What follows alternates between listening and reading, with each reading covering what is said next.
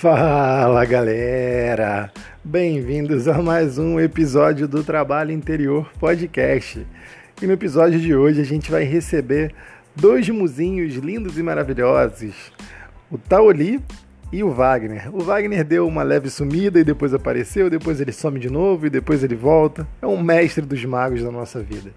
No papo de hoje, a gente falou um pouquinho sobre os processos de aprendizagem, as dificuldades que a gente tem no meio do caminho, a importância da dificuldade, da gente ter um pouquinho de empatia com o nosso processo, da gente abraçar e se divertir nesse caminho, né? Que nem sempre é fácil, é muito mais fácil dizer o que é o caminho, o que é duro e tal, mas a gente, quando está vivendo ele, às vezes fica um pouquinho mais complexo. Tudo isso você vai ouvir já já, depois da nossa abertura. Valeu!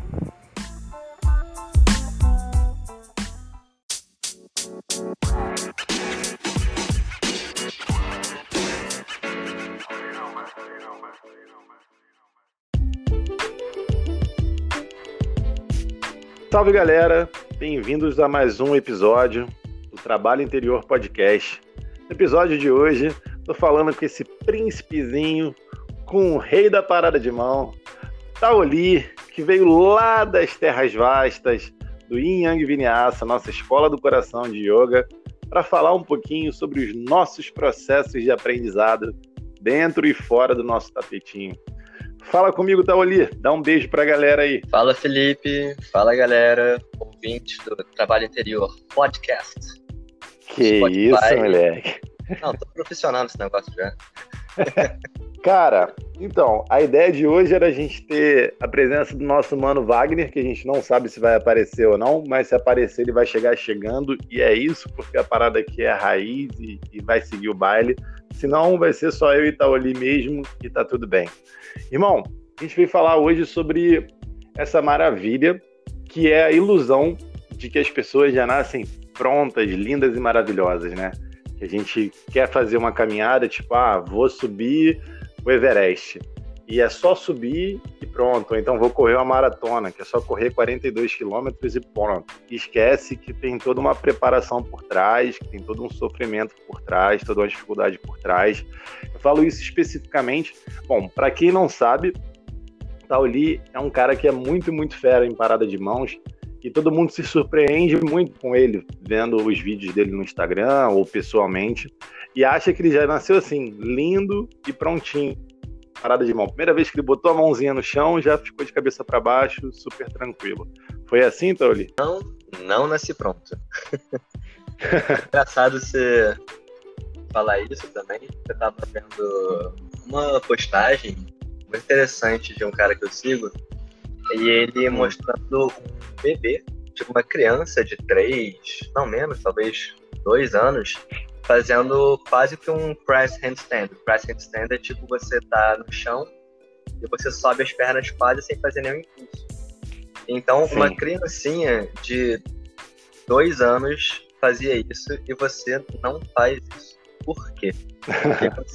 O que, aconteceu nesse meio tempo, né? O que, que a gente aprendeu? O que a gente desaprendeu com isso tudo? Desaprendeu, né? Que a gente desaprendeu nesse caminho? Então isso é bem interessante de pensar, assim, que muita coisa que você fazia quando era criança, né? Tanto nesse ramo da parada de mão que você mencionou. Era uma coisa que você talvez brincasse de fazer estrelinha, fazer essas coisas quando era criança, mas depois foi criando um monte de, de medo, um monte de ideia errada aí, e não consegue mais fazer. Então a gente tem que reaprender essa história toda. E esse é nosso tema de hoje, né? Sim. E, ah, para quem tá meio perdido sobre parada de mão, handstand, é a famosa plantar bananeira. Eu foi assim que eu conheci pela primeira vez essa ficar nesse movimento com as mãos no solo só e o corpo todo pro alto, foi plantando bananeira. É, eu não sei como é que foi isso para tu, cara, mas o yoga entrou na minha vida de um jeito meio esquisito, né? Eu sempre fui sedentário pra caramba e comecei a me movimentar. Na escola eu jogava handball e tal, mas não dava para falar que eu era um ativo fisicamente, porque era, sei lá, uma vez por semana e olhe lá. Mas, e na época do, do adolescente eu não jogava bola, não fazia nada, enfim, não era de atividade física, nunca fui. E aí, com, sei lá, 20 e poucos anos, eu comecei a praticar yoga.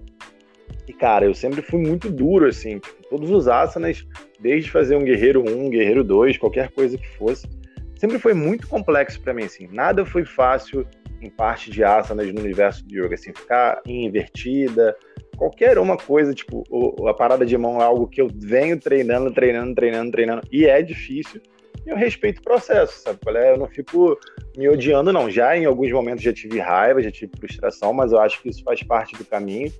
Mas eu acho que é isso, né? A gente não entra para começar a praticar yoga, eu pelo menos não, porque eu queria fazer uma invertida ou qualquer coisa do tipo. Eu não conseguia nem pegar no meu pé. A primeira vez que eu peguei no meu pé, eu literalmente comecei a chorar, assim, de emoção, de falar assim, caraca, é possível, sabe? Porque eu sempre fui muito, muito encurtado. Então, a parte física do yoga era um, era um dilema para mim, assim, muito grande. Mas eu aprendi que eu tinha que curtir esse caminho, sabe? Falei, ah, é difícil, beleza, vou fazendo, vou fazendo. Ter disciplina para poder me movimentar foi algo difícil também. Então, é algo que eu precisei, tipo, vivenciar, sabe? Experienciar. Vi que dava certo para mim, o que não dava.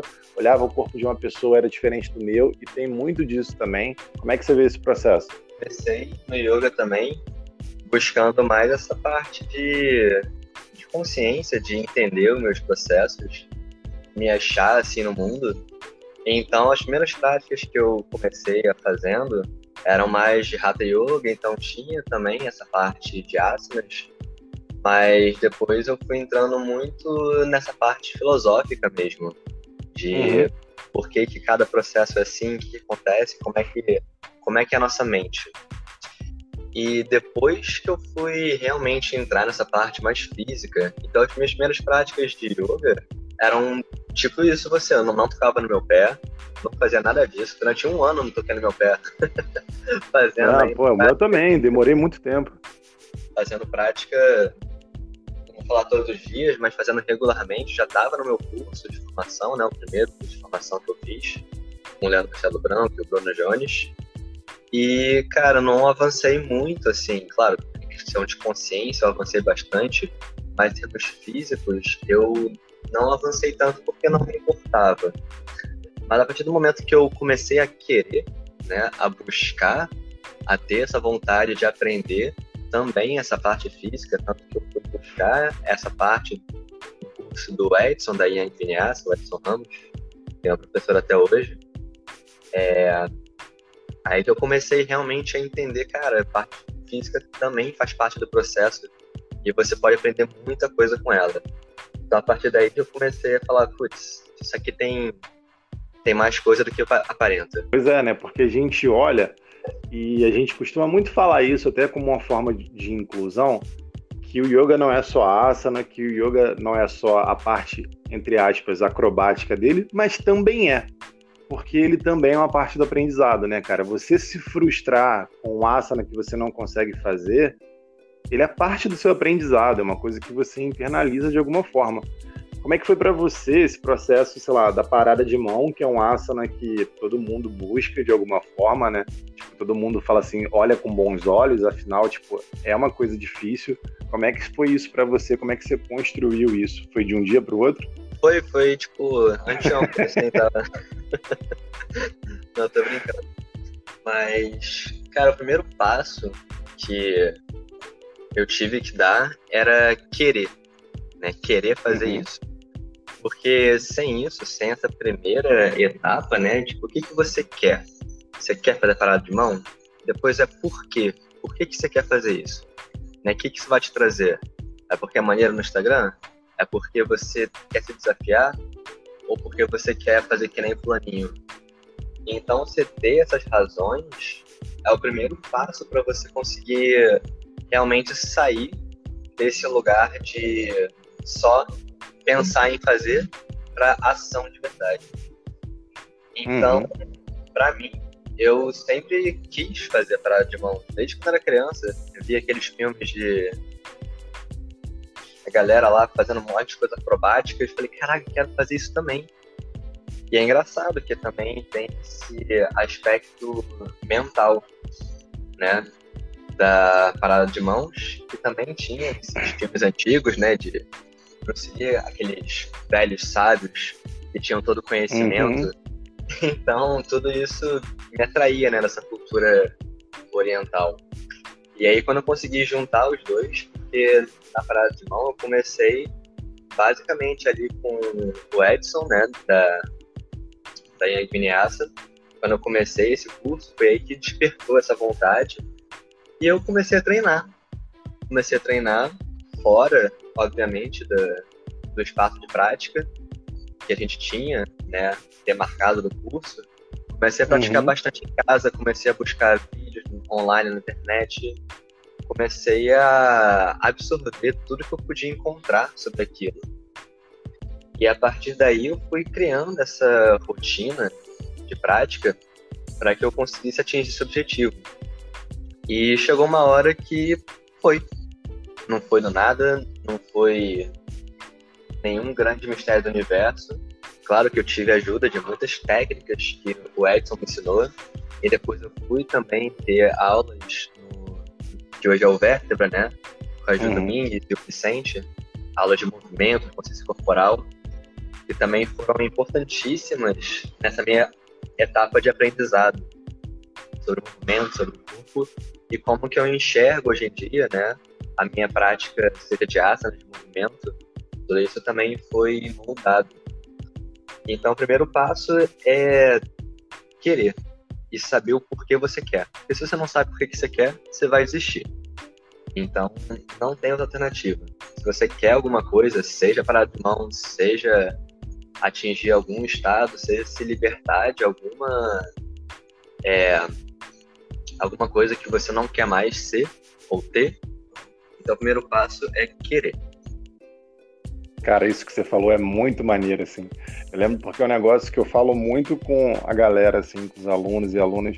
A galera vê um Sirchasana, sei lá, alguma postura de arm balance, fala assim, nossa, quero muito fazer isso, ou então a, a frase, eu nunca vou conseguir fazer isso. São, as duas andam bem próximas, assim, uma da outra, né? E quando falam que o porquê que você quer fazer isso, eu sempre falo exatamente isso. Tipo, por que, que você quer fazer isso? Para quê? Qual o seu objetivo? É lógico, quando você começar a fazer isso, isso vai despertar coisas em vocês. Os asanas têm coisas psicológicas e emocionais por trás delas.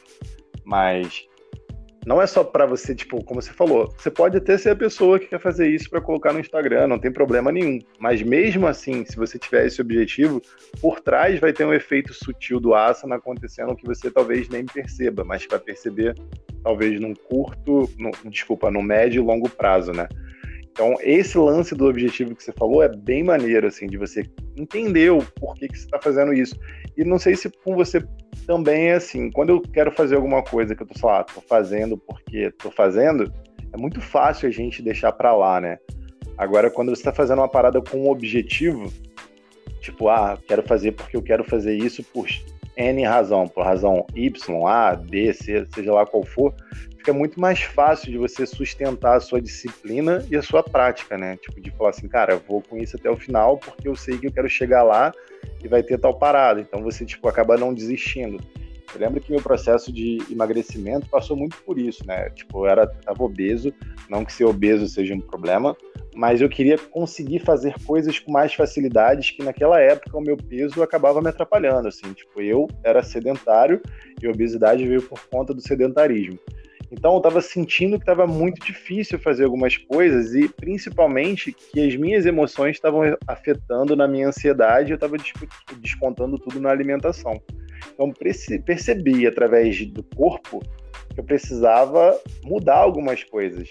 E a meditação vinha junto para poder acalmar essa ansiedade e perceber, tipo, aumentar o tempo de reação das minhas escolhas, né? Tipo, pegar, tipo, olha, ok, tá batendo essa ansiedade para você comer alguma coisa, calma, você tá com fome ou você quer realmente comer porque você quer ter um prazer por alguma razão, alguma frustração que você teve. Então, tudo isso é, é um processo de aprendizado também, né? As pessoas falam, ah, não consigo meditar, não consigo fazer não sei o quê. Mas para que, que você está meditando? Por que, que você está fazendo isso? Qual o seu objetivo? E, tipo, sentar para meditar da primeira vez, talvez seja igual tentar fazer uma parada de mão da primeira vez quando você não tem um certo preparo, né? Fica uma coisa meio esquisita. Não sei se tu vê por aí também. Sim, total. Você falou da meditação, e meditação, para mim, ainda é muito difícil. Então, mesmo depois de pelo menos quatro anos assim estudando meditação, asana, respiração. A meditação é a parte mais difícil para mim e acredito que para muitas pessoas, Porque para de mão é algo muito concreto. Né? Você vê, tá bom, eu tenho que chegar ali. Então você, beleza, como que eu chego ali? Aí você tem vários caminhos, você pode percorrer, você vai procurar estudar pessoas que entendam, vai procurar entender sobre o assunto. Agora, a meditação, né? O que você quer com essa meditação? Como que você chega lá? Então, é, professores de meditação são mais difíceis, assim, de encontrar também, porque é uma prática muito mais sutil. Então, quais são os, digamos, os passos que você segue, né? Como é que você mede seu progresso? Num, num asana, ou numa postura mais complexa, é simples de você entender. Beleza, ontem eu estava aqui, hoje eu estou aqui. Então, antes eu não conseguia ter força para isso, agora eu tenho. Eu consigo ficar 20 segundos ao invés de 10 que eu ficava antes. Mas como é que é isso na meditação? É por tempo? É por é, pensamentos que você tem? É por aparência de quão sereno, lindo e pleno você está? Então. Se for assim, você já ganhou, porque você está lindo e pleno. Todos estamos. Mas... Cara, mas eu acho que é isso, né? É, é algo que você não consegue medir, mas é algo que você vai medindo e sentindo, né? Muito experiencial. Você precisa vivenciar essa prática de todos os dias para você perceber. É como você falou, é muito de cada um. Tipo, é quando você deixa de se estressar com uma parada que você se estressava antes. É, sei lá, é, é mais complexo mesmo. Com certeza, por isso que esse é um dos meus calcanhares de Aquiles, assim, digamos ainda estou tentando, buscando essa meditação. E por isso que eu gosto tanto de conversar com você, com o nosso querido Wagner também, que não pôde vir hoje, porque nesse caminho, né, a gente tem essas pessoas que têm um grau de conhecimento maior e um erro muito comum que a gente tem é fazer essa comparação, né? Nossa, tal uhum. pessoa faz para nossa, tal pessoa consegue ficar meditando lá sentado durante um tempão, tal pessoa tem tanta calma, e você quer de alguma forma imitar essa pessoa. E tá tudo bem você querer imitar essa pessoa. Mas tem que entender também que ela fez um processo, você não sabe qual processo que ela passou para isso. Então, simplesmente copiar aquilo que você está vendo não é suficiente. É um bom começo, mas é por aí que a gente tem que se inspirar nessas pessoas e buscar nossa conta, seja com aulas, seja por conta própria, né? ter esse desenvolvimento, ter essas etapas do aprendizado. É, e foi exatamente esse lance que você falou lá antes do aprendizado, quando você se interessou pelo lance da parada de mão, de buscar fora, assim, de você sair só daquele lugar. Beleza, você conheceu aqui a, na aula, por exemplo, do Edson, lá no nosso curso de formação, você aprendeu, ah, tem aqui a parada de mão. Mas você, enquanto buscador, você foi fazer seu caminho, sabe qual é? Porque poderia ser que o caminho que foi te apresentado ali não fosse um caminho que fosse te levar a um aprendizado. Você teve que encontrar o seu. Pode ser que eu tenha que buscar outro caminho. E esse tem esse trabalho de sentar e descobrir que muitas das vezes não é prazeroso, que é tipo, cara, isso aqui não tá servindo para mim. Ou pera, isso aqui tá servindo agora de ter que se descobrir, de sentar para estudar, sabe? De ser um eterno estudante e ver como a coisa funciona para você e se funciona para você. Como tu disse, né? Tu pegou, sentou, começou a ver vídeo, foi buscar em pessoas super especialistas lá nisso, tipo, especialistas não, né? Mas a galera que entende muito bem como poderiam te ajudar nesse movimento. Então, isso é massa, sabe? Porque vários caminhos vão te levar para esse lugar que você talvez busque, né? Seja qual for ele. Mas cabe a você saber se esse caminho pode ser bom para você ou não, né? Sim, por isso que é tão importante você parar de vez em quando, né? E a meditação é bem legal para isso. Eu gosto de auxiliar ela também muito com a escrita. Então, uh, quando eu vou meditar, vou parar para pensar um pouquinho. Às vezes é uma meditação que ela é mais analítica mesmo. Então uhum. eu paro e penso o que eu estou fazendo com a minha vida eu quero isso aqui, eu não quero aquilo, por que eu estou fazendo aquele ponto? E depois eu sento para anotar essas reflexões e para ver se elas estão condizentes com as minhas ações. Então, uhum. se você percebe que tem alguma coisa errada, muda. né? Parece besteira, parece óbvio, mas a gente precisa falar o óbvio também, porque nem sempre é óbvio para todo mundo. Então, se é uma coisa que está te incomodando, ela precisa realmente te incomodar para você tomar uma atitude. Então, se ela não te incomoda o suficiente, por que, que você gosta de estar ali? Por que, que você quer sair, então? É muito essa reflexão que a meditação me traz, nessas reflexões, para você poder traçar um, um plano porque você pode ter a melhor das intenções, você pode ter a melhor das ideias, mas se você também não tem um plano concreto, né, de como que você vai tornar isso realidade, como é que você vai sair, né, do... Você, por exemplo, era sedentário e você que falou, cara, eu quero fazer isso daqui, eu quero conseguir me mover melhor, quero conseguir respirar melhor, e isso você traçou um plano, cara. Para isso eu vou ter que cortar tais alimentos, vou ter que necessitar dessa maneira. Então você traça um plano. E o aprendizado, ele passa nesse processo, né? Você precisa de um plano, algum método, para que você consiga aprender aquilo. Porque sem isso é realmente ficar dando volta no mesmo lugar. Super, super isso. E eu acho que esse processo de aprendizado, ele tem muito a ver com dor e desconforto. No, dor não no sentido de, assim, de nossa, de estar tá doendo, mas no sentido de caraca, de ser uma angústia, um, uma frustração, porque passa por isso, assim, é inevitável. Todos os processos, que, sei lá, desde coisas muito simples, eu estava até lendo sobre isso, quando você, para as pessoas que são destras e escrevem com a mão direita, quando você decide, sei lá, quero escrever com a mão esquerda, seu cérebro ele quer tipo recusar aquilo de qualquer jeito, né? Tudo que é novo e te traz desconforto, te traz dessa zona que você tem ali de tipo de ah, ok, tá tudo bem, vai ser desconfortável, vai ser uma dor assim, só de você simular escrever com a mão esquerda, se você não está acostumado a fazer isso, já gera um desconforto, né? Então, os asanas também tem muito disso, a meditação tem muito disso. A meditação principalmente, né? A gente está acostumado a estar tá sempre olhando para fora, pegando informação de milhares de coisas, olhando para tudo. Quando a gente vai fechar os olhos, a gente tem que olhar para dentro e aí vem mais informações ainda, né? Informações sobre o que a gente pensa, sobre o que a gente sente, sobre como a gente está. E você lidar com isso, às vezes, é difícil. Por isso que acho que boa parte da galera também deu uma leve surtada aí na pandemia, né? Porque a gente se absteve de algumas fugas, que é tipo os encontros com a galera, as atividades de lazer, e teve que, teoricamente, olhar um pouco mais para dentro, né? Então isso acaba sendo também um pouco mais complexo, né? Sim, você falou de uma, uma palavra essencial, que é essa da frustração. E, na verdade, eu diria até um pouco além disso, né? O processo de aprendizado é pura frustração. Uhum. Não tem como explicar disso. A gente fala muito de se apaixonar pelo processo, né? Então, quando você quer realmente se tornar um aprendiz de qualquer coisa, você tem que se apaixonar por esse processo de se frustrar. Claro que falar é fácil, fazer que são elas. É, então, quando não, é você outro, vai aprender, é outro rolê, né? E você está se frustrando, cara, isso é sinal que você está avançando ali e você precisa da frustração. Porque sem ela você não vai se mexer.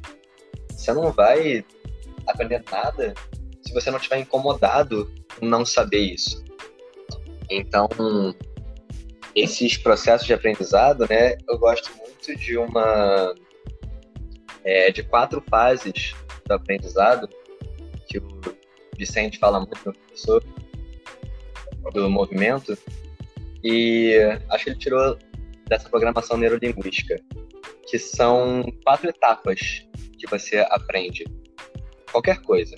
Então, primeiro você uhum. começa como um incompetente, inconsciente.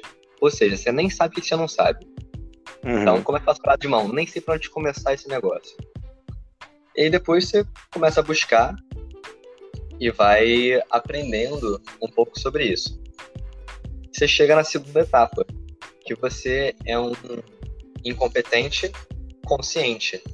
Ou seja, agora uhum. você pelo menos sabe o que está fazendo de errado. Você não consegue fazer ainda, mas você sabe o que está fazendo de errado e você vai tentar consertar isso, né, de alguma forma.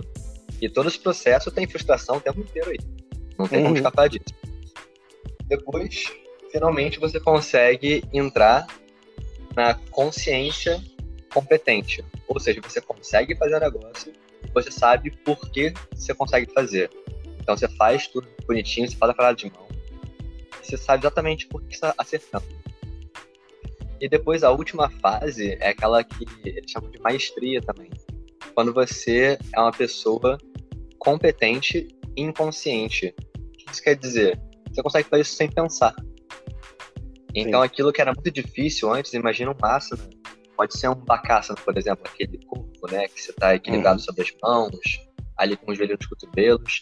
Então se você está na terceira fase, você é competente, se você é consciente, você sabe, beleza, tem que colocar meus joelhos aqui nos cotovelos, depois tem que inclinar o peso para frente, tem que sentir o peso nas minhas mãos, meus pés vão ficar leves, eu vou conseguir equilibrar. Ok, equilibrei. Show, beleza, consegui. Agora, quando você está nessa fase de maestria, você já dominou esse movimento, se você pensar, fala, bacana, você está lá. Você precisa passar por esse processo. Então, essas sinapses né, que vão se conectando, essa neuroplasticidade que a gente ganha, aprender cada coisa nova, é o que me motiva também a buscar sempre novidades. Né? Achar. Como é que tem outra frase? Achar o novo dentro do velho. Então, qualquer coisa que você faz, hum. se você achar uma novidade, cara, você já ganhou seu dia ali. Obrigado. Isso é massa, né? tipo, ter com que se frustrar é maneiro também, porque depois vira natural, você não tem dificuldade nenhuma, por exemplo, isso num aspecto mais genérico, em andar. Andar é natural para você, você não pensa sobre isso, né? É quando surge um desafio novo, você tem para se frustrar, é, é, interessante e desafiador. Porque o que eu falo para eles, sei lá, a galera quer ficar invertido, quer fazer um arm balance que ficar sobre as mãos, eu falo, tá, e depois que você chegar, vai fazer isso, acabou o caminho, sabe? A graça acabou. Você já faz, talvez nos primeiros dias você ache super maneiro, incrível, queira mostrar para todo mundo, queira tirar foto. Daqui a pouco isso vai ser tão natural para você que você vai se frustrar com outras coisas. Você vai ter outras coisas para você arranjar para se frustrar, porque a gente está sempre nessa busca de coisas novas, coisas novas. Isso não é ruim, é só um fato, né? Sim, isso me remete também à questão de sempre buscar algo novo, aquela é, teoria dos jogos, né? Aquele modelo matemático. Então, se você joga um jogo que é finito, tipo uma partida de futebol, beleza, uhum. você tem ali os jogadores, você tem as regras, e você vai lá e joga, e acabou o jogo, beleza. Um time ganhou, o outro perdeu, e ficou por isso mesmo. E acabou o jogo. Então, se você chega já no final do jogo e ganhei, acabou, ok. Onde é que você vai daí? Mas se você pega um modelo de jogo infinito, que é basicamente a vida, né? Porque o seu objetivo não é mais de ganhar, é você ficar no jogo o máximo de tempo possível. E basicamente é isso que a gente faz na vida. A gente está sempre em processo né, de aprendizagem e toda vez tem algo novo tem personagens novos. Então, nessa teoria, eles falam que tem jogadores conhecidos, jogadores desconhecidos, e as regras são variáveis. Né? Então, as regras não são consolidadas, nem todo mundo concorda com as regras. E basicamente é isso. Não tem muito que concordar, né? Porque as regras estão sempre mudando, vai ter sempre alguma coisa nova surgindo. Então, para a gente continuar é, vivendo de uma forma sadia, eu diria, esse jogo precisa ser infinito, porque senão você vai só ficar, se comparando com o próximo, né? Então vai ter uma pessoa ali que faz melhor que você, fala, cara, eu preciso ganhar aquela pessoa. Aí você vai lá, beleza, ganha aquela pessoa, putz, agora tem que ganhar aquela pessoa. Porque aquela pessoa fala que tá melhor do que eu. Ah não, porque eu preciso uhum. ganhar esse dinheiro daqui, porque esse dinheiro vai me fazer melhor. Mas isso é um jogo finito, não vai te satisfazer. Mas se você se apaixona por esse jogar, né, ao invés de ganhar, isso te dá outra, outra energia para encarar as coisas, encarar a frustração. Super, super mesmo. Tipo, por exemplo, quando você olha lá para trás e você pensa o Taoli de alguns anos atrás, o que era difícil para aquele Taoli daquela época, hoje já não é mais. E quando você pensa assim lá para trás, o que, que, era difícil para você no universo do yoga quando você chegou e encontrou? Talvez seja até algo que seja até hoje. Cara, a primeira coisa que eu sentei lá para fazer a aula me incomodou profundamente foi respiração. Caraca, que negócio esquisito e horrível de fazer. Nossa senhora. Eu cheguei lá, o cara falou: beleza, vamos sentar para se acalmar. Faça aquela respiração quadrada, então se inspira, retém, solta, inspira, tudo pelo nariz. Ai, pelo nariz. Como assim, gente? Que negócio esquisito é esse? e eu fui tentando fazer e, cara, dava nervoso, porque eu não conseguia puxar tanto ar. Uhum. Então, às vezes, o cara fazia uma contagem, né? Esse professor que comecei lá no fundão, quando estava ainda na faculdade. É... Quando ele fazia essa respiração em quatro tempos, eu não sabia medir essa dosagem do tempo. Então, eu respirava, parava tudo aqui, eu não conseguia mais. Isso, galera, relaxa. Relaxa o quê, irmão? Quero destacar um Como que eu vou relaxar, irmão? Isso era pra ser relaxante, eu tô morrendo aqui. e manter a cara, a cara de plenitude, né? Porque você não, não pode uhum. cara feia. Se você tá fazendo cara feia, não é yoga. Então, oh, meu Deus. tava sofrendo. Cara, foi, foi terrível, assim. Porque o que eu percebo, né, hoje, é que eu realmente não tinha a capacidade respiratória. Então, meus músculos respiratórios estavam atrofiados, eu não tinha essa, esse controle, essa mobilidade para manter a minha respiração constante e fluida, como ela deve ser. É, a engraçado. Wagner, Wagner gostosinho chegou. Isso tudo vai pro ar, Wagner, que a gente não quer nem saber. Vai chegar Chegou cheio chiado. Chegou chega, chegado chiando. Coloca fone aí. Pera aí que eu tô encontrando um lugar aqui. Tá ótimo aí, a gente. Isso tudo vai pro ar. Dá pra ouvir, tá tudo uhum. bem. Todo mundo vai saber que Wagner chegou agora cheio de amor. Wagner Não. chegou uma hora e três minutos atrasado. Só pra, só pra falar, queridos ouvintes do trabalho anterior, Wagner chegou 63 minutos atrasado. Professor é. Diogo. Mas a gente cara, te ama muito, Wagner. Cara, não, deve... não deveria me amar. Pera aí. Eu tô baixando no aplicativo Caraca. que eu acho que vai ser melhor. Porque tá, tá esquisito. A gente tá te ouvindo super bem aqui, mas tá tranquilo. Eu vou, eu vou sair é... e entrar de novo pelo aplicativo, só um segundinho. Tá bom. Cara, engraçado que para mim, Taoli, a parte da respiração era a parte que eu achava mais irada, assim. Foi onde eu sentia várias ondas maneiras, pô, me ajudava no meu processo meditativo. Era a parte que eu tava, tipo, curtindo.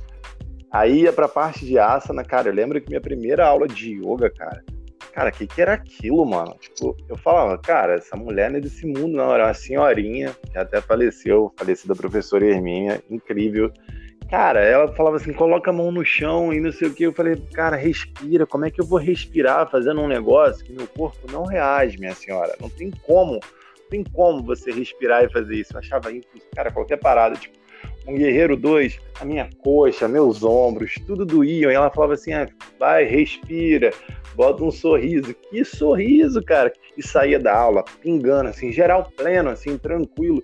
E eu suado, igual um porco, mané, igual um doido. Eu falei: caraca, isso, isso é muito complexo. Então, asana, para mim, é uma parada que eu choro até hoje, cara. É algo que eu faço diariamente porque eu sei que senão meu corpo chora. E por que que eu faço, assim, como você falou, né, cara? Porque eu, eu sou muito cientista, assim, das paradas, né? Tipo, de pegar e estudar. Tipo, esse lance que me falavam assim, ah, medita porque é bom, tá? Por que que é bom? Por que que vai ser bom? Faz asana porque é bom. Tipo, por quê? Cara, eu tinha, eu tenho hérnia de disco, né? Eu tinha, pô, umas profundas e terríveis dores que me travavam completamente. Depois que eu comecei a praticar asana com regularidade, nossa, cara, a parada fluiu que, que era uma maravilha, assim, nunca mais senti isso. Então, esse era o meu porquê e é por isso que eu lembro de toda vez praticar. Aí, sei lá, em algum tempo nesse meio do caminho eu parei de praticar, fiquei uma semana sem praticar, vinha e eu ficava travada, assim, na merda. Então, isso foi muito importante para mim. Com o tempo, sei lá, ficar de cabeça para baixo, cara, isso não é para mim, isso é impossível. E aí as coisas foram fluindo.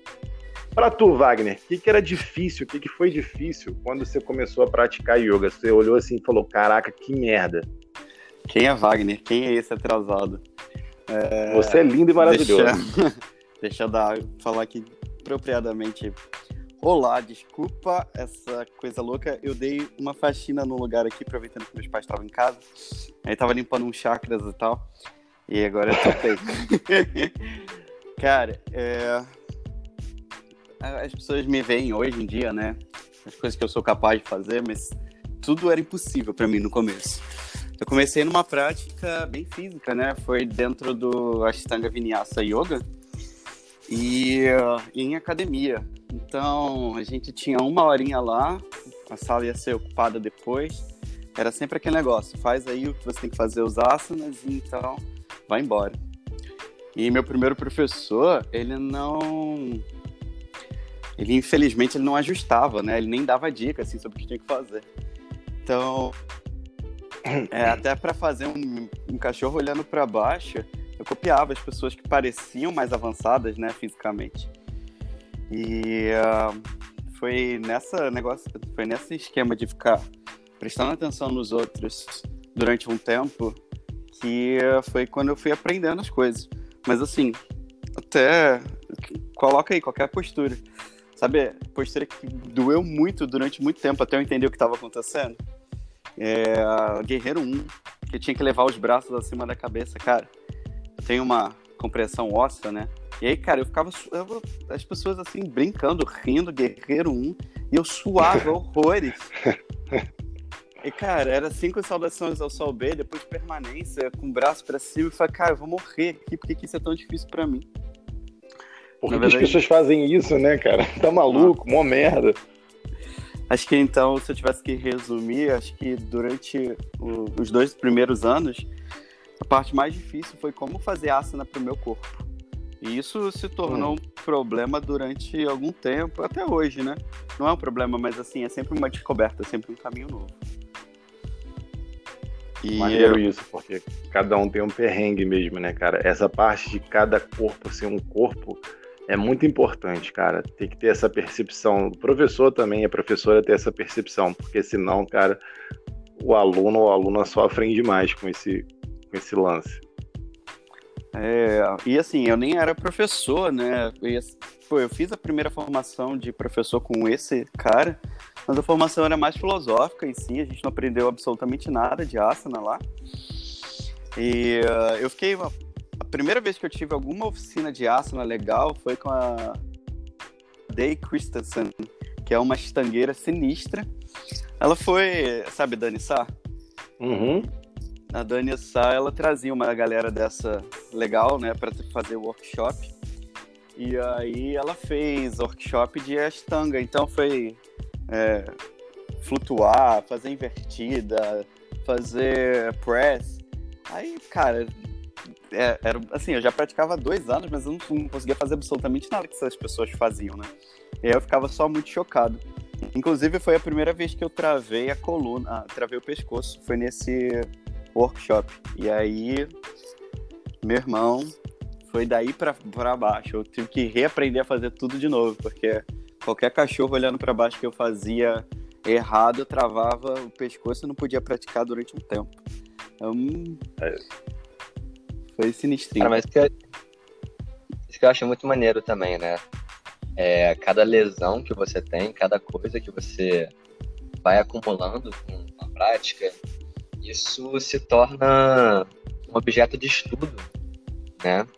Então, imagino que, imagino não, eu sei que o Wagner estudou pra caramba depois para saber como que eu não travo meu pescoço, o que que trava meu pescoço, como que eu adapto a minha prática para não travar meu pescoço.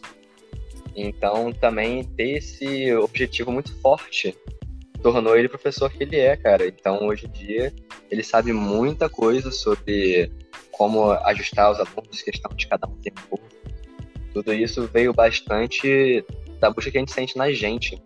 Então, o que a gente ensina não deixa de ser aquilo que a gente está passando, né? E quer passar para o outro de uma forma menos dolorida do que a gente passou. E essa é a importância do processo, da dificuldade no aprendizado, né, cara? Porque, tipo, você tem que viver isso, não, não tem como você pular essa parte. Tipo, imagina se você, na sua primeira vez, você tenta fazer uma parada de mão, você vai lá, tá lindo, perfeito. Como é que você ensina essas dificuldades para os alunos, sabe? Como é que você fala que você precisa fortalecer ombro, precisa fortalecer cintura escapular? Como é que você fala dessas coisas se você não vivenciou isso? Aí entra aquele espaço de ter lugar de fala e é um lugar de fala literal, né? Tipo, de falar assim, caraca, isso aqui foi, foi mó perrengue, assim, tipo, de passar, passei por isso, porque você começa a se identificar com a dor do outro também, de perceber que, tipo, cara, para cada um vai ser um perrengue. Para uma pessoa vai ser, tipo, o fato de ter, de ter mais disciplina, de praticar mais vezes. Para o outro vai ser, às vezes, uma questão corporal. Então, às vezes, o outro é o medo, né? Porque tem todo esse lance psicológico por trás que não dá para anular. E hoje, Tauli, para você, o que, que tem sido difícil hoje no universo do yoga? Ah, rapidão, antes só de cortar, uma outra parada que foi muito difícil para mim dentro do universo do yoga foi acessibilidade, porque aqui onde eu moro só tinha yoga em um lugar. E depois que minha professora faleceu, ficou muito difícil praticar com outros professores, porque a maioria não era daqui. Então, a acessibilidade também, às vezes, é a um ponto de dificuldade, né? Então, quanto mais a gente democratizar esse processo, melhor. Foi mal. Dito isso, vai lá, Tauli. O que é difícil para você hoje? Cara, para mim hoje, como já mencionei aqui, ainda é essa questão da meditação. Então eu mantenho uma prática assim regular, mas me falta ainda essa questão de objetivo. É, falando assim de verdade, porque muitos benefícios, né, de ter uma consciência maior, ter um autoestudo, isso tem também diversas outras formas que você pode atingir. Meditação seria mais uma delas, talvez todas essas seriam formas de meditação. Não tenho isso como escrito em pedra. Uhum. Realmente tem um chiado. Parou, beleza. Então, a meditação ainda é uma coisa muito difícil porque eu sinto essa falta de progresso, né? Então, para que eu consiga é, me manter ativo com essa vontade, ainda é muito difícil para mim enxergar os benefícios reais dessa prática ou se aquilo que eu estou fazendo não está realmente coerente com o que eu quero fazer. Né? E é, é uma dúvida de mó galera, né, cara? Uhum. Tanto de iniciantes então, quanto quem tá no meio do caminho, como avançados. A boa notícia é que todo mundo sente isso. A má notícia é que não é muita gente que tem resposta. Wagner, o é. que é difícil pra tu hoje? Pra mim hoje? Cara, eu, eu nem falei sobre meditação, né? É, esses três primeiros anos que eu pratiquei yoga, pratica, é, assim, eu. Dois anos e meio, pelo menos, eu não praticava nada. O meu professor, ele tinha umas. Fazia uns convites, assim, para o pessoal para fazer uma meditação da lua cheia. E eu participava, mas eu não, eu não tinha absolutamente. Eu não tinha ideia nenhuma do que eu estava fazendo ali. Eu achava que eu estava numa boa, sentia um barato e tal, mas basicamente eu ficava com dor no corpo por ficar muito tempo sentado, assim. Então, a prática de meditação foi uma das últimas coisas que eu comecei a fazer. E uh, eu, eu, sempre falo, né? Quando eu olho para trás, o yoga teve que liberar tanta coisa em mim para até chegar ao ponto de querer meditar. Isso foi um processo muito particular meu, sabe? E uh, até em evolução física, eu eu lembro que é, a minha evolução melhorou muito quando eu comecei a dar aula. É...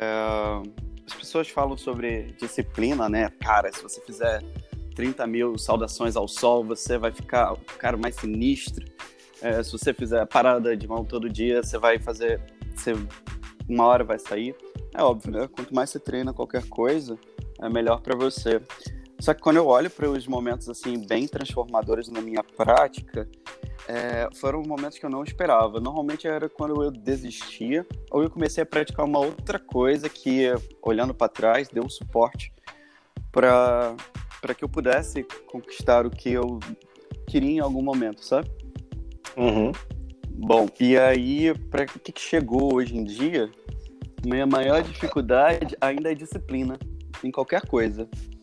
Eu eu gosto, eu tenho muito ímpeto assim de iniciar coisas novas, sabe? eu fico meio é, fissurado quando eu quero aprender uma Típico de escorpião. é, eu diria que é essa lua aí em. Como é que chama? Em Ares, que gosta de iniciar, mas não gosta de terminar as coisas. Credo, e... não fala de Ares aqui não. é, fazer o quê? Eu nasci assim. É, caraca, não. O que eu tava falando? Ah, lembrei.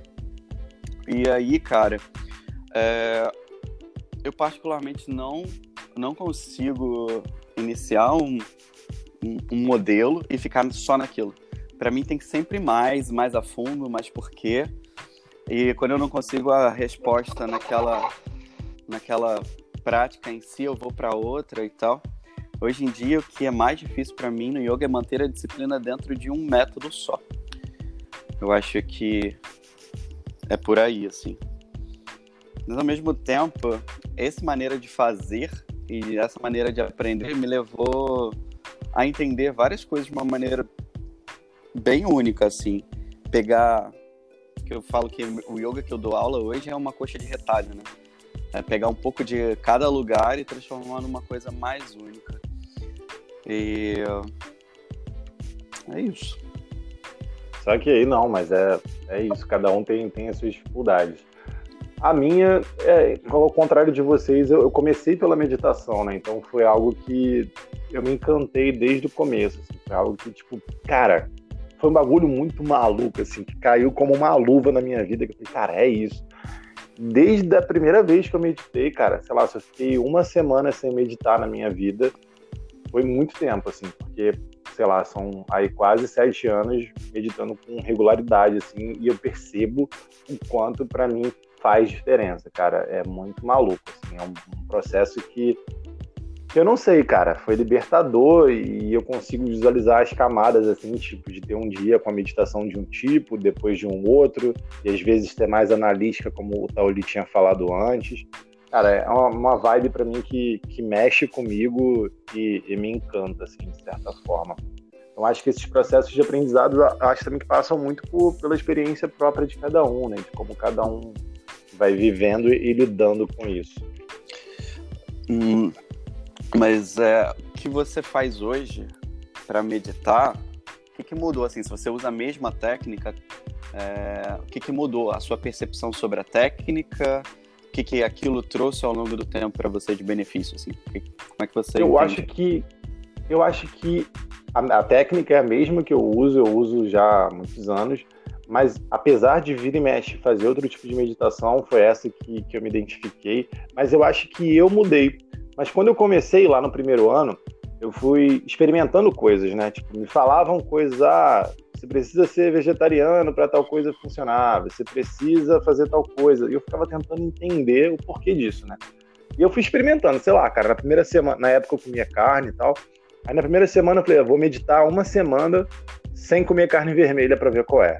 Vou meditar sem frango para ver qual é. Vou meditar sem peixe. Até que chegou um momento que eu tirei e falei assim, beleza, nessa semana aqui, realmente, as coisas estão mais profundas, estou com um pensamento um pouco mais leve.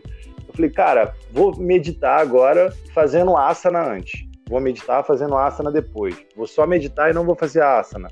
Vou meditar e vou fazer uma atividade física, sei lá, nadar, correr, o que for. Fazer antes. Eu fui experimentando até chegar num lugar. Até o dia que também, sei lá, ah, você tem que meditar três horas da manhã. Não existe isso para mim. Isso para mim é loucura. Você medita no horário que for bom para você. Então, tem época do ano que eu tô meditando meio-dia, tem época que eu tô meditando seis. Agora eu tô na vibe de meditar assim que eu acordo. Eu nunca fui esse tipo de pessoa, sempre fui o cara de meditar no meio do dia. E agora eu sou o cara que tá meditando de manhã. Eu só nunca fui o cara que meditei à noite, assim. Eu nunca curti de meditar antes de dormir, não. Mas uma galera gosta. Mas é, é o que a gente tá falando aqui, exatamente isso. É o processo de aprendizado de ir encontrando o que é bom para você. Sendo que é bom para você, isso vai mudar para caraca ao longo do tempo, né? Porque você é uma pessoa diferente, seu círculo vai mudando, seus aprendizados vão mudando, sua caixa de ferramentas, de coisas que você tem para lidar com seu autoconhecimento e de forma de aprendizagem vai mudando. Então acho que, que a coisa só aumenta, né? Então, e é um lance que o Taoli estava falando antes da vida, né? De ser um jogo infinito de você curtir esse caminho, sabe? E uma hora esse caminho vai estar mais esquisito, mais sombrio, outra hora vai estar um pouco mais ensolarado. Não sei se vocês veem dessa forma também. Hum, cara, é, desde que eu comecei a experimentar a meditação, que a melhor iniciação que eu tive foi com, com o nosso professor, né, com Edson Ramos, é, eu, tive, eu só fui entender mesmo, ou começar assim, num, numa clarear mais de um ano depois que eu comecei a praticar, para que, que era aquilo mesmo, sabe? O que, que é que uhum. eu tinha que fazer? É, por que, que ficar parado ali importante, observando era importante? E, cara, eu precisei passar por esse ano inteiro para fazendo errado, basicamente, porque eu não sabia exatamente o que estava fazendo, mesmo uh, seguindo a teoria. É, é, porque você precisa acumular experiência, sabe? Você precisa acumular sim, experiência em meditação para aquilo fazer para aquilo fazer sentido. E não adianta só praticar. Você tem que buscar muito a fundo a filosofia por trás da meditação. É muito legal. Super. Uma coisa que eu fiz, assim, foi usar aqueles aplicativos, sabe? Tipo, é, Insight Time, é, Headspace, esses que tem meditação guiada, para eu entender a teoria, sabe? E aí, ele dava uma, eles davam uma base legal. Eles davam uma base, principalmente para você sentar e ficar um tempo ali. Quando tem alguém te guiando, eu senti que era um pouco mais fácil para mim. É, senti que foi um mais fácil para mim. Uma, e aí virou um hábito, né? É tipo quando você vai fazer qualquer exercício físico. E aí, uma vez que vira o hábito, você sente, sente saudade desse hábito quando você não faz. E eu, uh -huh, gosto muito, uh -huh, uh -huh. eu gosto muito de gamificação das coisas, né? Tipo, chegava uma hora que ficava lá no meu calendário marcado, tipo, ah, você Nerd! tá... Cara, mas isso era muito importante para mim. Assim, às vezes eu, eu, eu não tava com vontade, tava de saco cheio. Eu falei, cara, não, não, não, mas aí eu vou perder a contagem no meu calendário. que tá tudo marcadinho. E aí, esse negócio de gamificação me fez fazer quase um ano inteiro. Eu cheguei muito perto disso, aí teve um dia que eu esqueci, aí eu, droga. E aí voltar de novo nunca foi possível, assim. Tô Mas... Essa... Mas aí fica hum. Pergunta para vocês, assim. Por que que vocês meditam? Quer responder primeiro, Wagner? Pode ser. É... Cara, hoje em dia, eu descobri que a gente precisa. A meditação ela tem algumas funções. A primeira função é você reconhecer a sua mente, né? A gente está passa a vida achando que encarar o mundo através de seus sentidos é a única realidade possível. E você está vivendo tão de perto aquilo que você enxerga, ouve, pensa, que você fica meio duro mentalmente, sabe? É difícil você ter um, uma abertura, que chama. Então, o primeiro momento era sempre, foi sempre para abrir, criar espaço, clareza, e por aí vai. Ao longo do tempo, depois que você consegue estabilizar a sua mente nessa abertura, né, que chama, é importante que você comece a treinar e a reconhecer os aspectos naturais da sua essência, assim, né? E aí, por isso que eu falo que não tem como você meditar e avançar dentro da meditação sem ter uma base filosófica. Hoje em dia, então, resumido, eu vou atrás de fortalecer ou encontrar através da meditação quais são as minhas capacidades essenciais. Como sendo um ser, vou usar um termo aqui, mas talvez não funcione para todo mundo, como ser um, um, um ser espiritual, uh, como ser um ser que faz parte desse universo ou da consciência única, chama como você quiser. Como é, quais são essas capacidades que estão em mim e que eu preciso reconhecer, né? Porque tem aquela frase que todo mundo fala do yoga, que é assim, ah não, você tem tudo, né? é, você é tudo e tal. Então, se você praticar, você vai lá e vai fazer. Assim, é, mas não é. O que você é tudo é uma camada muito interior. Mas existe a sua individualidade, a sua personalidade, suas características únicas.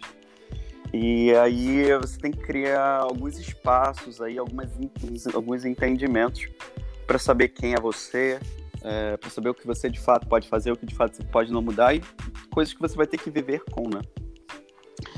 Então, é, quando você vai começa a separar isso, o próximo passo é uma estabilização, né? Que é, cara, eu estou reconhecendo o mundo com uma nova ótica. Como é que eu uso, como é que eu faço para reconhecer o mundo com essa nova ótica o tempo inteiro? Porque o, eu, hoje em dia eu vejo meditar como você carregar a bateria do celular, sabe? É, você sabe que você vai usar o telefone o, o, o, dia seguinte e tal. E, bom, agora tá em quarentena, a gente não sai de casa, tem tomada. Mas se você depende disso para alguma coisa e vai ficar sem bateria, você precisa se programar para é, ficar com o telefone disponível quando você precisar. Na meditação é meio assim, até a sua mente, essa mente conceitual, acostumar com a nova visão, você tem que praticar. E aí você tem que voltar, voltar, voltar, mais, mais, formal, informal, o tempo todo. É... E foi que vocês bateram na tecla aqui o tempo todo, né? Cada experiência na vida é uma nova possibilidade de você pegar aquela coisa que você acha que entendeu, que você acha que já fez diferente, e a vida vai lá te dar um tapa e você tem que voltar da estaca zero. Mas esse processo é muito interessante porque cada vez mais rápido você vai percebendo onde é que você é, precisa levar a sua atenção, precisa mudar uma atitude, precisa pedir ajuda, esse tipo de coisa, sabe? Então, não tem como fazer essas três coisas, não fazer essas três coisas. Primeiro, é, você acalmar a mente, reconhecer a mente e conectar com a sua essência. Depois, reconhecer é, e liberar as, as, essas qualidades que vêm da sua essência. E por fim, a terceira é você treinar o seu olhar a partir dessas qualidades que você desenvolveu. Toma aí uma aula para você ficar esperto, então, Tolly.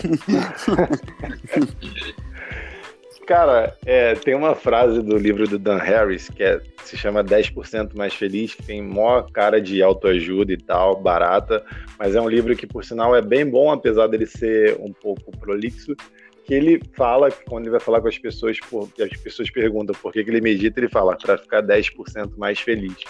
Eu até acho que faz sentido, mas a meditação não é só para te deixar feliz, né, cara? É para te conectar. Eu medito porque eu acho que eu preciso, de... eu como uma pessoa ansiosa, muito reativa, a meditação ela faz com que eu tenha um espaço maior nas minhas reações. Então, se eu tenho uma emoção, é, sei lá, se alguém me xingou de alguma coisa, se eu não estou meditando, esse espaço de reação vai ser tipo dar um soco, gritar, chorar, seja lá qual for, vai ser muito rápido. Quando eu medito, eu tenho um tempo para pensar melhor sobre como que eu vou lidar com as minhas emoções. Então, o fato de eu estar sentado ali reagindo a um desconforto que eu estou na lombar, no joelho, uma sensação de angústia, uma sensação de felicidade, e quando eu lido com essa dor, com esse sofrimento, com esse desconforto, e eu consigo permanecer ali, eu estou treinando é, para quando eu estiver fora daquele lugar, eu também saber lidar com esse desconforto, seja uma ansiedade, seja uma angústia, e isso é um, um aspecto da meditação. Mas tem os benefícios que eu colho que esses, sim, eu acho que eu não consigo mensurar, mas que são basicamente por, por a razão pela qual eu medito, que é tipo tem um olhar mais sereno e mais limpo sobre as coisas, né? É como se é como eu explico para os meus alunos a meditação, porque eu realmente sou muito pé no chão com todas as coisas, eu não, não tenho esse olhar místico da coisa, eu explico, explico pelo um aspecto mais humano, que é tipo, imagina você tem uma garrafa de água mineral e ali dentro tem água, lama e terra. E essa lama são esses medos, esses traumas mais profundos que você tem, né? E a terra são os pequenos estresses que você tem no seu dia a dia, seja um trânsito, uma discussão com uma namorada, com um namorado, um problema no trabalho. E quando você tem o seu pico de estresse, de ansiedade, você chacoalha tudo e aí fica tudo bagunçado, você não consegue enxergar nada. Quando você. Eita, Wagner agora Foi tá mal. bagunçando a panela toda. Foi mal. Era panela mesmo que eu tive que tirar de um lugar, desculpa. Nada.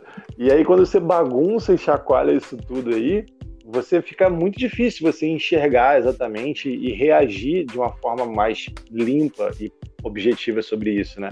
Quando você para para meditar, é como se você pegasse essa garrafa, repousasse ela por alguns minutos, e quando você voltasse a olhar, por mais que tivesse ali aquelas é, não tão limpidez, de você não conseguir enxergar tão bem, porque ainda tem lama e ainda tem poeira, tudo está um pouco mais assentado.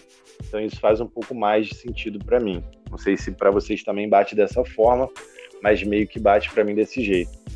Cara, as meninas deixaram. As meninas não, né? Os meninos também deixaram umas perguntas aqui para vocês. Vocês estão a fim de responder? Vai ser irado. Tudo nessa. Posso fazer só um comentário sobre o que você. Aliás, sobre. Uma coisa que eu percebi que é medita, e isso é muito claro em você. Assim, quando eu chego. Tô passando por essa parada aqui. Aí eu normalmente sinto que você tá ouvindo com qualidade e você nunca dá uma resposta, você sempre faz uma pergunta. E eu percebi que isso é, é uma qualidade que vem da meditação, sabe?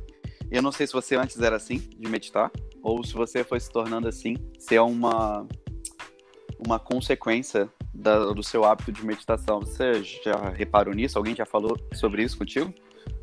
Não especificamente, mas eu consigo compreender o que você está falando, assim, porque eu acho que é isso, esse lance que você está falando, é o, é o, ato da empatia, né? Querendo ou não, a meditação te gera mais empatia com o outro. E também me fez perceber, com esse processo de aprendizado, que o que é bom para mim pode não ser bom para o outro, sabe? sabe? Porque às vezes o que eu estou falando, quando você está passando por uma situação, alguém conta um dilema, a pergunta que eu faço é essa, tipo, mas você tá bem? O que você quer fazer com isso? Porque às vezes a minha atitude diante daquilo pode ser algo que para você vai ser horrível, sabe? Ou algo que você vai fazer não serviria para mim. Então é um, é um, lance mais de tipo de, de, digerir. E às vezes só essa pergunta de tipo de, mas para que que você quer fazer isso? Ou você acha que vai ser bom? Te faz dar esse espacinho de reflexão, sabe? Então Sim. acho que, que foi algo que a meditação acabou me dando. Mas é interessante esse, esse olhar, assim, que eu não, a princípio, eu sentia, mas não tinha falado com ninguém sobre isso. É, no final das contas, meditação é estar tá no presente, né? É você acostumar a trazer a mente para o presente. Quando você faz uma pergunta, eu sou obrigado a refletir, eu sou obrigado a perceber o que está acontecendo comigo. Você, uhum. por estar tá nesse, tá nessa qualidade mental, né? De estar tá presente, você me faz, você me traz ao presente também, né? Então eu acho isso muito bacana, assim. Até porque, normalmente, quem resolve os nossos problemas somos nós, né? Mesmo que a gente precise Super. de ajuda, pedir orientação, mas o problema só vai resolvido no momento que a gente decide ir atrás e resolver esse problema. Super concordo. Cara, a Camila perguntou assim, para nós três. Ah, não, para nós três não. Isso aqui com certeza foi para vocês dois, porque não se encaixa em mim, não. A pergunta dela foi: como é fazer yoga com tanta leveza, parecendo que tá dançando? Cara, isso não é para mim porque eu pareço um elefante me mexendo praticando yoga. Mas vocês que são lindos e maravilhosos, tá ali parece que tá flutuando no ar. Wagner é uma beleza, parece um cisne praticando asana. Me diz aí, ela tá perguntando. Vai, Thalia, você que é o nosso ninja, explica pra ela. Depois eu dou minha opinião. Cara, eu acho que vai de dois aspectos principais, assim. O primeiro, com certeza, remete até uma coisa que o Wagner estava falando sobre a dificuldade dele de disciplina. Porque se você tem uma prática, seja ela de asanas ou de qualquer outra coisa, e você realmente tem esse propósito de querer melhorar nisso, você vai fazer aquilo bem. Então, se você quer ter essa leveza, você vai buscar essa leveza. Então, só assim você vai realmente encontrar ela. E uma coisa que não te falam é que leveza é força. Eu sei que parece é, contraditório, mas se você não tem eu tô falando força, mas não é só na prática física, né?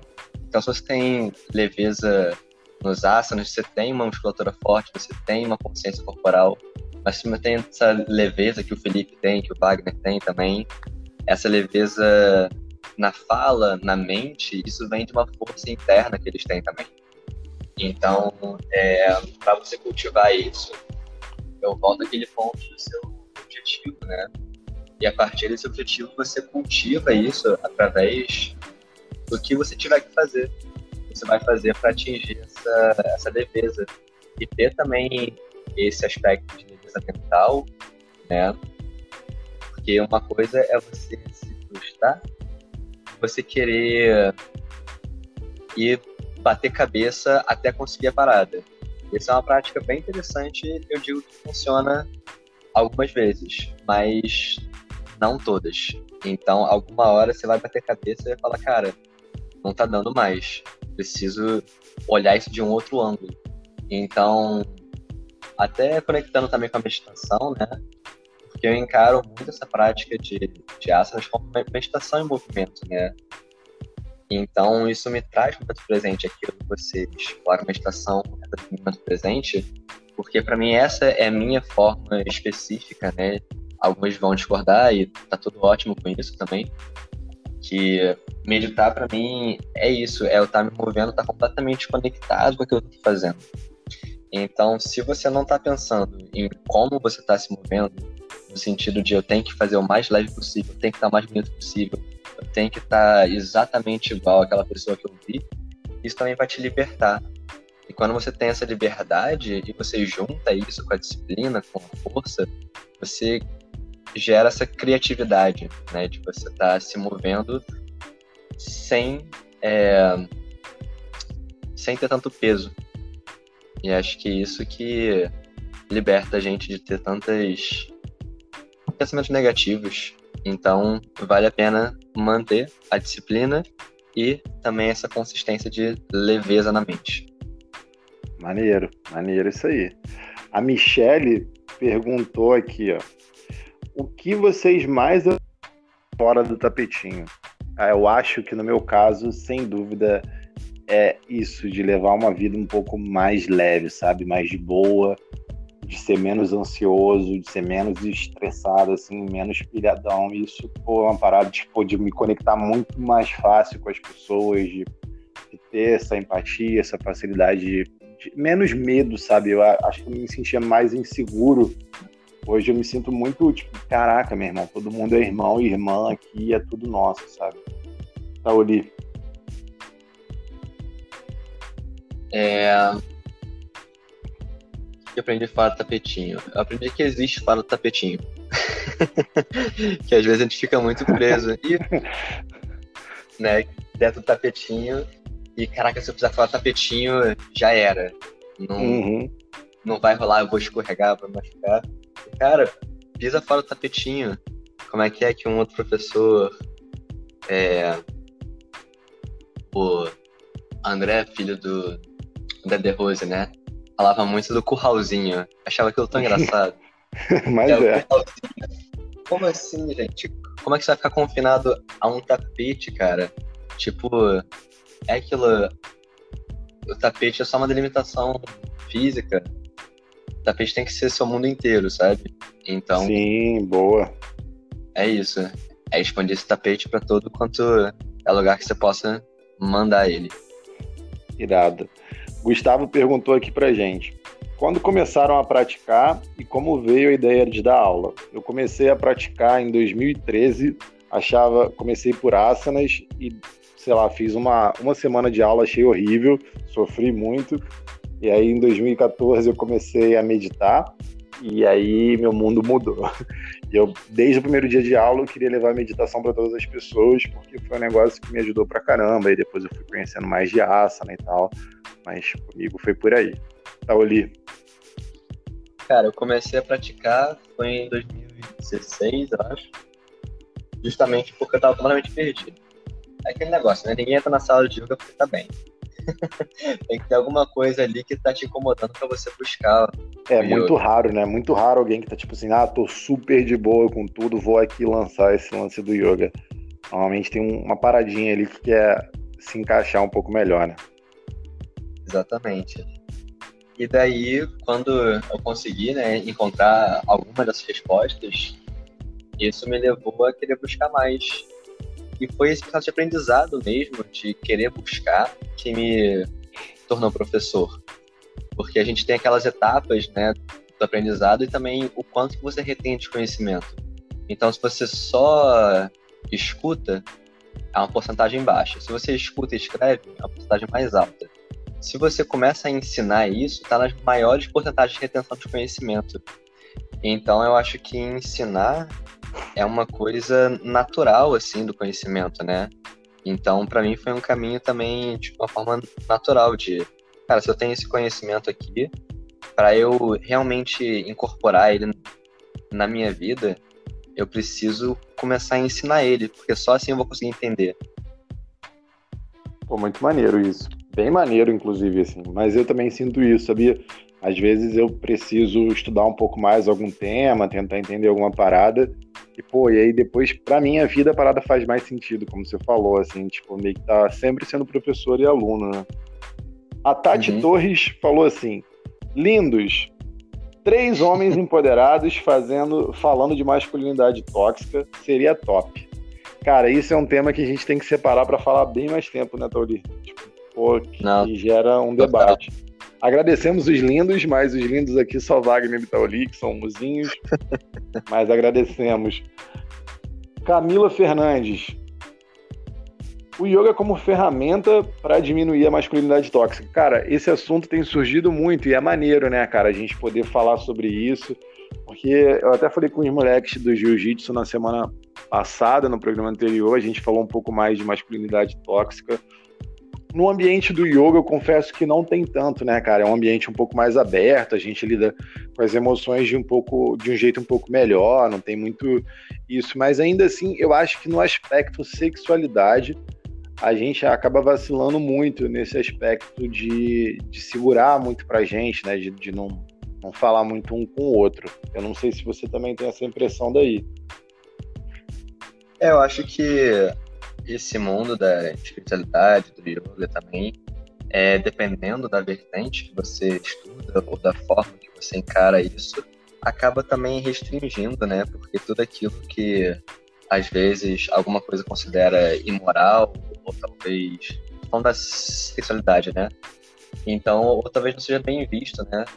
Então, imagina que, sei lá, você gosta de, é, sabe, masoquismo na cama e você vai colocar isso como, né, dentro de, sei lá, a rinça, uhum. da, uma violência. Então, são coisas, digamos, confusas, né? Que não são discutidas mesmo. Então, o pessoal se restringe, né? por achar que isso não pertence ao meio e se vê como errado de alguma forma, porque é justamente o oposto do que pelo menos o yoga se propõe, né, que é essa parte inclusiva de você se aceitar exatamente como você é. Então, Sim. com certeza é um tópico que seria bem legal de discutir depois. Sim, vamos, vamos botar um episódio só para isso. Por fim, Adriana falou assim pra gente, a relação de vocês com o yoga no sentido de semelhanças e diferença nas visões e a importância do sangha. Cara, eu acho que o Sangha é uma parada mega importante. Assim, porra, é isso, cara. O Sangha já me movimentou. Várias paradas que eu fiz, eu só fiz por conta do Sangha. Para quem não sabe o que é Sangha, Sangha é um grupo de pessoas que tem mais ou menos o mesmo intuito. Então, sei lá, quando a galera decide lá ver o jogo do Flamengo, tá torcendo pelo Flamengo, ele ali é um Sangha do futebol. A galera tem um objetivo de ganhar o jogo, de torcer, de comemorar. No yoga a gente tem um grupo de pessoas que pratica a mesma filosofia, segue juntos e tem o mesmo objetivo em comum, seja ele qual for. E, e o Sangha faz você crescer muito. Então, várias vezes já me reuni com o Tauli só para praticar yoga, com Wagner, a mesma coisa. Para quem não sabe, Wagner caiu aí novamente, sumiu, daqui a pouco ele aparece ou não. Mas o sangue é muito importante. Cara, eu não sei como, como é isso de visões, porque eu acho que tanto o Tauli quanto eu, posso estar enganado, a gente tem uma visão um pouco menos holística, holística não, menos mística, né, do, do yoga, né, uma parada mais pé no chão. Eu acho que o Wagner tem, tem um olhar mais místico aí. Como é que é isso pra tu, Taoli? Cara, eu também sou bem escrachado nesse sentido de é, respeitar, assim, entre aspas, né, todas as tradições, porque eu acho que elas são importantes, mas também são visões. E eu acho que quando a gente tem visões diferentes, né, apesar da gente ser um pouco parecido, e Wagner tem outra visão, você em outras coisas também tem outras visões. Então, ter essa diversidade, eu não concordo com muita coisa que um falou aqui ou outro falou ali, mas toda vez que eu escuto vocês, eu reflito né, sobre a minha visão e como que eu tenho levado isso para ver se faz sentido para mim. Uhum. Então, uma coisa muito importante é isso, né? O que te serve você pega, o que não te serve você descarta. Só que você tem que estar atento, né? Ter esse ouvido atento, que até o Wagner falou que você tem, eu concordo bastante, né? Ter esse ouvido atento de realmente escutar. E você escutar sem julgar, né? Essa questão Sim. de, ah, não, isso aqui fere a minha visão. Então eu vou fechar meus ouvidos para isso. Cara, vai acontecer, então você tem que resistir a esse impulso. E é isso que eu tento fazer sempre quando eu tô com vocês, ouvir o máximo que eu consigo, tirar o máximo de informação para eu ressignificar isso dentro daquilo que eu acredito, ou talvez mudar aquilo que eu acredito. É, tá me ouvindo agora? Porque eu tava falando antes, eu acho que vocês não estavam me ouvindo mais. não, você tava. Você, é, tinha caído, Wagner, aqui. Ah, uhum. nossa, eu tava ouvindo vocês super bem. Eu nem sei tipo, quais você... perguntas que apareceu a minha resposta e tal. Mas então, acho que nenhuma. De, desde a parte das perguntas, você é. tava fora pra gente aqui. Caraca, eu tava falando horrores aqui. E, tipo, nada, nada. E você Cara... achou que a gente tava cagando pra tu, né? Tipo, Nossa, eu falei, pô, tem uma coisa esquisita, me cortou. Sensacional. Aí eu falei, caraca, é o quê? É porque a gente tá Não, com tempo. Você, você Dá um resumão aí, então, vai. Faz, um pô, faz, a gente quer, quer muito saber agora. Peraí, ah, Wagner. Sei responde. Não, vou, vou te fazer as perguntas de novo, mas responde aí para mim essa das visões diferentes aí. Visões diferentes dentro do yoga? É, é que, eu vi... que é... Isso. É, cara, é, eu conversei isso recentemente é, com, com, acho que com o Felipe mesmo. É que a gente está importando. Ah, quando a gente quando eu encontrei o Felipe e a Tainá, né? A gente está importando uma cultura, né, cara?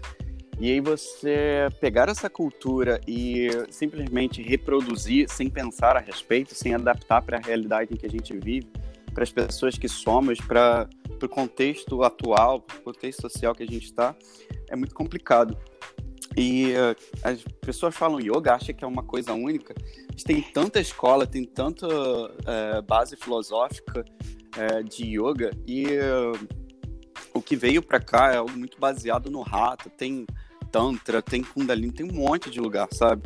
Então, o que eu sinto é quando eu vou atrás dessas fontes mais originais, mais antigas, é que eu vou conseguindo extrair a essência de cada uma delas, o que, que funcionava para uma escola, o que, que não funcionava para outra escola, e a partir dessas visões eu vou vendo o que funciona para mim.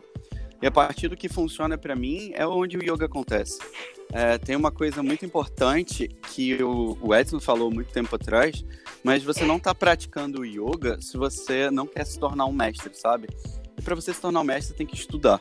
Então, para mim, não tem como, assim, é, eu tenho muitos problemas com tradições por ser tradições.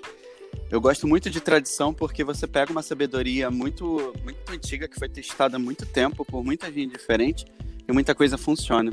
Mas só importa se funciona para você. E aí, uma vez que você decide ou você não, não compreendeu ou não funcionou para você, cara, eu abro muito mão da tradição e vou atrás do que de outra coisa, sabe? Eu acho esse um caminho muito saudável para mim. Tem gente que fica muito bem dentro da tradição e tá ótimo. Mas para mim é o tempo todo renovando e ver o que que, o que, que funciona e o que não funciona para mim. É, e eu acho que pegando aqui o que você falou, junto com o que o Thalio falou também, tipo de, ah, eu não concordo, ou então não funciona, ou então funciona, ou então eu concordo, isso também é hoje, né? Porque pode ser que no passado isso já não tenha rolado, e no futuro você mude completamente essas concepções, né? Não é uma caixinha fechada, tipo, de falar, ah, sei lá, por exemplo, nunca me vejo fazendo uma aula de Ashtanga. Sei lá, mano, daqui a um ano eu posso ser o maluco da Ashtanga, tô lá agarrado na Danissar, igual um doido, sei lá, sou filho do Patab Joyce, então não dá pra saber, cara. Eu acho que essas coisas mudam muito, assim, mudam muito mesmo. As coisas que a gente pensava e definia que era bom ou ruim quando a gente começou essa parada, esse caminho, hoje já podem nem servir mais, sabe qual é? Entendi. Cara, faz total sentido. Assim, o que, que eu tive que soltar do meu corpo e mente para as coisas começarem a fazer sentido dentro da, do yoga, dentro da prática, nossa senhora. É, realmente, é quando você vive e transforma o seu olhar e você volta para aquele negócio que antigamente você rejeitava, é quando há maravilha, assim, a mudança. Você fala, caraca, tinha sabedoria aqui e eu não estava preparado para essa sabedoria. É muito mal. Isso. Pô, vamos lá no, no, no, resumão das perguntas que eu tô curioso. A Camila ah. tinha perguntado como faz para ser levinho praticando asana. Cara, é, a versão resumida, assim, vou falar um pouco do como é que foi para mim. Eu pratiquei durante muito tempo um estilo só, e aí você acaba ficando forte, né? É, mas e aí eu, eu ouvi o Thalio falando sobre isso e eu concordo muito com ele, assim, cara, prática, é, prática de yoga física, cara, exige força e tal. Mas uma coisa que transformou é quando eu parei de buscar referência externa e virou só uma referência interna. Assim, o que, que é esse asana para mim? Como é que tá a minha respiração nesse asana, o que, que eu posso fazer e o que eu não posso fazer a partir desse asana hoje, com esse asana hoje. E quando a gente, quando eu passei a fazer, uh, trazer, a, a, gente, eu sou professor do método Yin Vinyasana, né? E assim que eu comecei a fazer mais prática em yoga, e eu fui trazendo o Yin dentro da prática Yang, uh, mudou completamente, assim. Eu me sinto com mais controle, mais presente. Mas, cara, o básico mesmo foi: eu virei professor e eu comecei a dar aula quatro, cinco vezes por dia, fazendo muita demonstração. Naturalmente, os meus músculos e o meu controle sobre o corpo ficou maior. Ah, e falando em mudança, caraca, a primeira aula de IN que eu fiz, eu queria dar um soco na cara do meu professor. Eu detestei, cara, IN, tipo, não fiquei muito tempo sem gostar de fazer aula de IN. Hoje eu sou professor do método, cara, só Deus sabe como. É uma prática que hoje eu curto e tal, e que me ajudou muito em várias outras práticas que eu faço, mas é isso, mano. Tipo, tudo muda o tempo todo e a gente tem que estar muito ligado nisso. A Michelle que perguntou a Michelle perguntou aqui: o que mais aprenderam fora do tapetinho, Wagner? Fora do tapetinho? É... Com, com o yoga? Cara, puta. Uhum. Ah, ah, assim, essa pergunta leva um monólogo. Assim, a minha vida mudou toda por conta do, do yoga. É sério. Como eu me entendo como pessoa, é... como eu reajo às coisas, como as minhas amizades mudaram, tudo mudou. Assim, não dá se for falar individual, parte por parte, é tudo, cara. Assim, desde até alimentação, é... cara, tudo, tudo. Desculpa, e a do mais... Gustavo? Não, mas eu acho que é isso mesmo. Passa por aí de mudar tudo. E se foi tudo para você, é tudo. Eu acho que ela entendeu o que você quis dizer com isso, todo mundo também. É porque eu decidi trazer o que eu aprendo do tapete para fora do tapete, né? Então, é, é por isso que é tudo. Eu realmente vivo muito do yoga. E assim, eu vivo errando o yoga, inclusive. Porque as pessoas acham isso, assim, tipo, uma vez que você vira professor ou que você já é praticante há muito tempo, você não erra mais. Pelo contrário, eu vivo errando, mas ainda assim eu gosto do caminho que yoga é, me ensina a trilhar, sabe? Super. Gustavo perguntou: quando começaram a praticar e como veio a ideia de ser professor? Ó, eu comecei a praticar em 2013, lá segundo semestre, e eu nunca planejei ser professor. Eu fiquei muito curioso com a prática e fui fazer o curso de formação por causa disso. E aí, eu, eu sou biólogo, né, de formação, eu estava trabalhando, eu já estava de saco cheio, e aí como eu já tinha essa formação lá no caminho, eu falei, ah, vou usar essa formação para ganhar um dinheiro extra e tal, mas na verdade vou fazer faculdade de novo, vou mudar de profissão. E acabou que eu fiz, comecei a fazer faculdade de novo e o yoga era só uma maneira de ganhar um dinheirinho, é, só que acabou virando a minha fonte principal de dinheiros. E conforme é, e conforme eu fui dando aula, eu fui me apaixonando e me envolvendo muito mais, porque o que eu queria da minha vida era criar um impacto positivo nas vidas das pessoas, sabe? E eu percebi que eu estava fazendo alguma coisa nesse sentido com yoga. E aí eu fui falar, ah, é, eu comecei uma, eu queria fazer faculdade porque eu queria uma profissão nova, mas eu já tenho uma profissão aqui que me satisfaz. E aí eu fui investir dentro dessa, dessa, dessa coisa toda, mais universo, buscar mais formação, é, estudar mais pessoalmente e por aí vai. Então, tornar-se professor foi um acidente, mas esse acidente foi o que me tornou quem eu sou hoje. É, não planejava e aconteceu, assim. E eu sou muito grato por ter acontecido. A humanidade agradece ter um professor lindo e maravilhoso como esse. Não, eu, agradeço. eu agradeço. Eu agradeço. Vocês são foda. Cara, é... as outras perguntas eram as meninas falando que a gente poderia falar sobre masculinidade tóxica. Eu acho que a gente tem que fazer um episódio à parte só para isso, né? Ah, o assunto é longo. Cara, é, vamos... é muito tóxico, vai demorar bastante.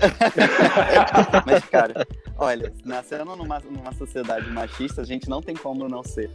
Assim, a gente, te, não, a é, gente evita. Em algum ponto, é, a gente tenta mexer nessa casinha aí e parar de vacilar. É, a, o meu lema no yoga é o que eu sempre falo para os meus alunos, assim, por que, que você faz yoga? O yoga eu faço por isso, para cada dia vacilar menos, cara. Cada dia tentar vacilar menos, porque vacilar, eu sei que a gente vai vacilar inevitavelmente. Então, quanto menos a gente puder vacilar, melhor. Bom, a gente falou pra caraca por aqui. Querem dar as considerações finais, o beijo final, mandar um beijo pro pai, pra mãe, pro tio, pro Espírito Santo. É, cara, uma pena que eu não peguei o início da conversa, agora vou ter que ouvir o podcast inteiro e depois de editado, né? Se é que vai ter edição, nem sei como é que é o seu processo. Mas foi um é prazer de... foi um prazer dividir esse momento e com vocês e rever, reouvir de novo essas histórias, né, de vocês. É sempre é legal, porque tem parte que eu vou esquecendo, né? Foi um prazer estar aqui e procura mais a gente. Quem sabe a gente se encontra de novo. É, Como é, as mas... pessoas te encontram, Wagner, nas redes sociais?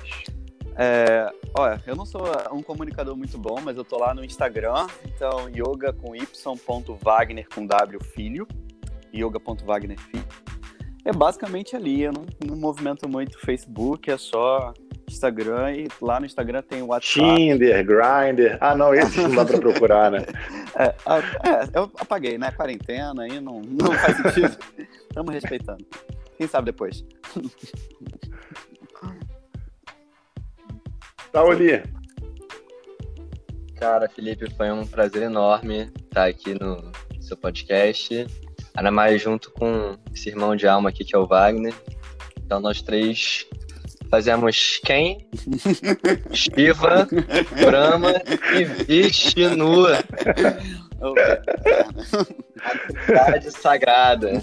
É, não, mas brincadeira da parte, foi muito maneiro estar aqui. É sempre um prazer conversar com vocês.